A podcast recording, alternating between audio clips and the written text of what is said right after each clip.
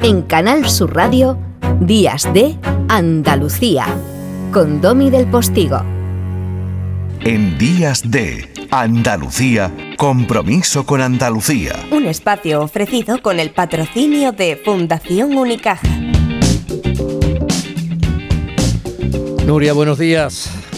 Hola, buenos días. Muchas gracias por dejarnos este espacio. ¿eh? No, gracias a vosotras por estar trabajando en esto. En concreto, cuando estuve documentándome sobre tu perfil esta semana, veo que llevas además eh, como investigadora ya bastante tiempo y tienes publicaciones importantes al respecto, no, no solo con el alcohol, sino con eh, drogodependencia en general, o de cómo la violencia de género a veces se puede convertir en sexting y muchas veces están de por medio estos estimulantes que pueden ser, eh, pueden ser utilizados para, para que se produzca la anulación de la voluntad de la persona que uno quiera aprovechar, etcétera, ¿no?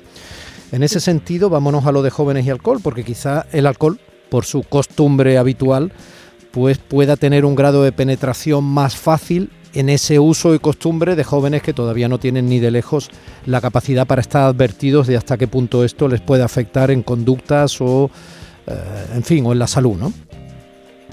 Sí, bueno, nosotros somos un, equipo de investigadoras e investigadores que de manera multidisciplinar en ciencias sociales estamos trabajando en el ámbito de la drogodependencia y en este último proyecto en el consumo de alcohol. Eh, en Andalucía hay un equipo en la Universidad de Sevilla, en el Departamento de Enfermería y aquí en Granada estamos en el Departamento de Antropología, en el Instituto Universitario de Investigación de Estudios de las Mujeres y de Género.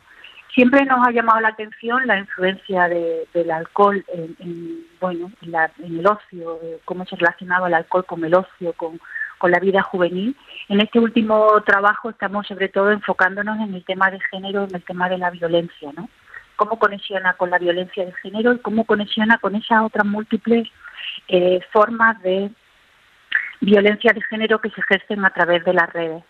Hemos de tener en cuenta que el alcohol es la sustancia más consumida entre las personas jóvenes en nuestro país y también hemos de tener en cuenta que en los últimos años venimos experimentando un incremento brutal en el uso continuo de determinadas redes sociales como es Instagram. Entonces, bueno, cuando nosotros hemos mirado a esos dos eh, polos de manera conjunta, a lo que es consumo de alcohol, consumo de alcohol abusivo y consumo de alcohol Instagram, empezamos a ver algunos eh, resultados que sí, que son en cierto modo preocupantes. Eh, estamos hablando de jóvenes de entre 15 y 24 años, ¿no? O sea, la, muestra han sido aproximadamente unos 120 jóvenes, adolescentes y jóvenes, y estamos hablando, cuando me dices alcohol Instagram, estamos hablando de que se produce una utilización, una identificación, una especie de herramienta medio fin eh, que ha llegado a preocuparos porque, porque, bueno, me gustaría que me concretaras exactamente porque qué es lo que habéis descubierto en ese sentido. Bueno, pues lo, para nosotros lo que es más significativo tiene que ver con que eh, cuando se está consumiendo alcohol hay una serie de efectos que derivan del consumo de la sustancia. El alcohol es una sustancia muy compleja. En el momento en el que es eh, estimulante, pero también a continuación es depresora y tiene unos efectos secundarios adversos que se van produciendo después del consumo. Cuando se produce el consumo de alcohol y se transmite en línea, lo que observamos es que las primeras fases del consumo, todas esas que tienen que ver con la desilusión, con pasarlo bien, con estar súper bien, aparecen en las redes sociales. Sin embargo, las siguientes fases, las que son eh, las que son las que no son tan agradables, se eliminan de las redes sociales y pasan a a comentarse solo a través de solo amigos o a través de lo privado. De manera que Instagram está construyendo una imagen idealizada del consumo de alcohol que tiene que ver solamente con la diversión. Por supuesto, después también hay un, un, espacio de publicidad que se abre ahí y es un espacio de publicidad gratuita. Claro. Hemos de pensar que la edad de inicio del consumo de alcohol en España son 14 años. De manera que hablamos de que el acceso a Instagram y a personas que están viendo imágenes sobre el consumo de alcohol se produce a edades muy tempranas y se está produciendo de una manera idealizada, porque el alcohol no solamente tiene una fase de desinhibición, tiene una fase también de depresión en la cual uno ya no lo pasa tan bien y en la que hay múltiples riesgos a los que se pueden ver eh, abocados las personas que han consumido. De manera que creemos que ahí hay una imagen idealizada, una imagen de la que tenemos que ser conscientes y en la que las personas más jóvenes tienen que, que bueno, sobre la que se tiene que producir una reflexión. Pues ya tenemos un primer problema grave, porque yo no sé si, Nuria, eh, usted es madre eh, de... Sí, sí que lo soy. Claro, pues ya tenemos, pues ya somos dos. Eh, ya tenemos un problema grave en ese sentido, porque difícilmente puede competir ante un escaparate tan dinámico y en este caso eh, tan parcial, ¿no? Porque efectivamente solo va a mostrar la parte guay del asunto, por lo tanto se convierte en una promoción facilona con lo que tu padre o tu madre te vayan a decir que siempre te raya. Sin dudarlo.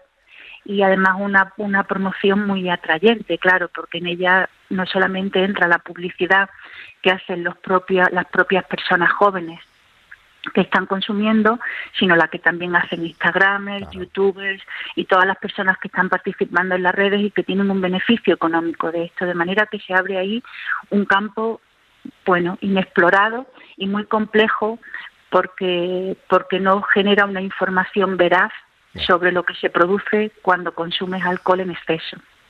Hemos de pensar también que entre las pautas de consumo de alcohol en España en los últimos años se ha generalizado sobre todo la pauta de consumo de alcohol muy intensiva, la que se produce en el botellón, la que se produce en los espacios de consumo, que supone beber mucho en muy poco tiempo. Y ese beber mucho en muy poco tiempo tiene unos efectos muy perniciosos sobre la salud que nunca aparecen en esa imagen idealizada que se produce en Instagram o que se genera en el Instagram y en otras redes sociales. No, ni nunca aparece lo que te puede pasar mientras estás ciego, hablando en, plata, ¿no? O sea, mientras estás ciego te puede pasar que no ves el escalón de atrás y caerte o que te pille un coche o que se generen situaciones de violencia y acabes evidentemente masacrado o, o haciendo daño a alguien que a veces resulta que coincide en que es una mujer, ¿no? Sí, por supuesto. Nosotros desde la perspectiva de la reducción de daños miramos aquí con los múltiples riesgos que se producen alrededor del consumo. El consumo de alcohol es uno de los principales factores de riesgo para la salud en el mundo, pero aparte también hay multitud de riesgos que se producen alrededor del consumo y que afectan sobre todo a los consumos entre las personas más jóvenes. ¿no? Y claro, cuando metemos ahí una perspectiva de género o abordamos esta situación con una perspectiva de género, saltan multitud de eh, situaciones que son graves. Por ejemplo, pues bueno, las chicas son tremendamente vulnerabilizadas en estos espacios. ¿Por qué? Bueno, pues porque proyectan una imagen de feminidad que todavía no está totalmente aceptada. No es lo mismo ser una chica borracha que un chico borracho. El aparecer en las redes cuando se está borracho o cuando se, está, se ha consumido alcohol genera una vulnerabilidad sobre las chicas que son sancionadas en su entorno social, pero también, por supuesto, hay una vulnerabilidad en el propio contexto, en el cual abusar sobre una chica o abusar de una chica que ha consumido alcohol puede ser, eh, pues puede ser más frecuente que sobre las chicas que no han consumido y que tienen un, control mayor de su comportamiento. ¿no? Hmm. Entonces, bueno, ahí aparece también la figura del agresor oportunista, es decir, pensar que por estar borracha es más fácil abusar o es más fácil eh, presionar. ¿no? Sí, ya, ya entran los, ya entran los estereotipos de género, ¿no? Y si además está borracha es porque está buscando y quiere o lo merece y estas barbaridades. Todo esto es muy, lo más curioso ahora mismo es que las chicas, el, los datos de prevalencia de consumo de alcohol en España, según el Plan Nacional sobre Drogas, indican desde hace ya varios años que las mm. chicas son más prevalentes en el consumo de alcohol que los chicos y son más prevalentes en los consumos más intensivos. Mm. Quizá el cambio más brutal en el ámbito del consumo de la drogodependencia, de consumo de drogas en España en los últimos años es este incremento en el consumo de alcohol entre las chicas, en cómo las chicas han aparecido en ese espacio. ¿no? Es una tendencia nueva que no se había producido. El alcohol, el alcohol era parte de la masculinidad y ahora de pronto ya no es parte de la masculinidad, es parte de la feminidad, pero los roles de género, los estereotipos de género siguen actuando en otras cuestiones que tienen que ver fundamentalmente con la sexualidad y con las vulnerabilidades relacionadas con la sexualidad y no con el propio consumo, ¿no? Cuando a mí, por ejemplo, lo que me parece más preocupante es que, bueno, si el consumo de alcohol es un factor de riesgo para la salud en el mundo, ahora mismo es un factor de riesgo extremadamente influyente para la salud de las mujeres en el mundo. En el caso, si no es del mundo, por lo menos de España, ¿no? Porque parece que esta tendencia se produce en otros países, pero en nuestro país sí que está muy clara, ¿no? Ay, Dios mío. Y una última apreciación, eh, Nuria. Eh, estamos en pandemia. La desinhibición que produce el alcohol, ya al margen ahora mismo de valoraciones morales o, estereotipos de género que son obvios y que usted ha explicado perfectamente, eh, esa relajación, pues obviamente también suma un peligro más, ¿no? que es el de cualquier tipo de contagio, hacer cosas sin prevención alguna que puedan provocar además resultados eh, poco saludables o mm, un COVID. Bueno, eh, los datos del Plan Nacional sobre Drogas dicen que durante toda la pandemia las prevalencias de consumo de alcohol han ido bajando, ¿no? Eh, probablemente se han producido más en el entorno doméstico y menos en el entorno de consumo festivo, que es donde están los jóvenes. No sabemos bien qué está ocurriendo ahora, sí que sabemos por, lo que vemos en nuestras propias ciudades que hay mucho consumo de botellón y que empieza a haber muchas fiestas en, distintos sitios y todo eso tendremos que irlo viendo poco a poco, ¿no? Cómo se va, cómo se, cómo va avanzando, ¿no? Se ha culpabilizado mucho los espacios de ocio de los jóvenes y bueno, yo creo que los jóvenes han sido uno de los grandes, una de las personas más afectadas en la pandemia y que estas pautas de ocio y de, y de y recreativas son necesarias en su, en su, en su sociabilidad y en su contacto con los demás, ¿no? Entonces iremos viendo qué, qué pasa, cómo van apareciendo los datos, cómo qué datos nos van proporcionando los estudios que nos digan que, bueno, si ahí se produce incremento del contagio de COVID o no y de qué manera han sido tan influyentes en, en la pandemia, ¿no? Los datos actuales del Plan Nacional sobre Drogas dicen que se ha reducido el consumo de alcohol durante la pandemia.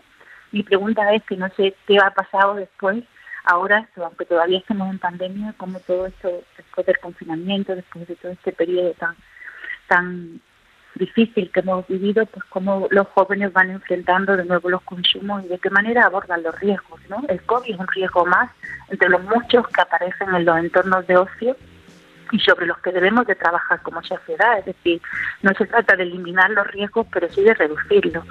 No se trata de eliminar el consumo, pero sí de que el consumo sea menos riesgoso y que sea que tenga elementos de protección, ¿no? Que se pueden dar desde la sociedad que acompaña a estos jóvenes que participan en los entornos recreativos.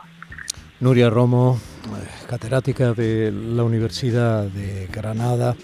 Nuria, vamos a tener que hacernos cuenta en Instagram y tratar de contrapesar, ¿eh? Eso, eso. bueno, muchas gracias. Espero que tengáis un buen domingo y gracias por dejarnos participar en este programa. Gracias a ti y a todas tus colaboradoras o compañeras en esa investigación que nosotros, jóvenes y alcohol, queríamos sacar a, la luz en este ratito de compromiso con Andalucía que tenemos cada domingo. Es un verdadero placer, Nuria. Un besito, gracias. Bueno, muchas gracias. Buen domingo. Compromiso con Andalucía. Un espacio ofrecido con el patrocinio de Fundación Unicaja. Entidad social comprometida con Andalucía. Domi del Postigo en Canal Sur Radio. Días de Andalucía.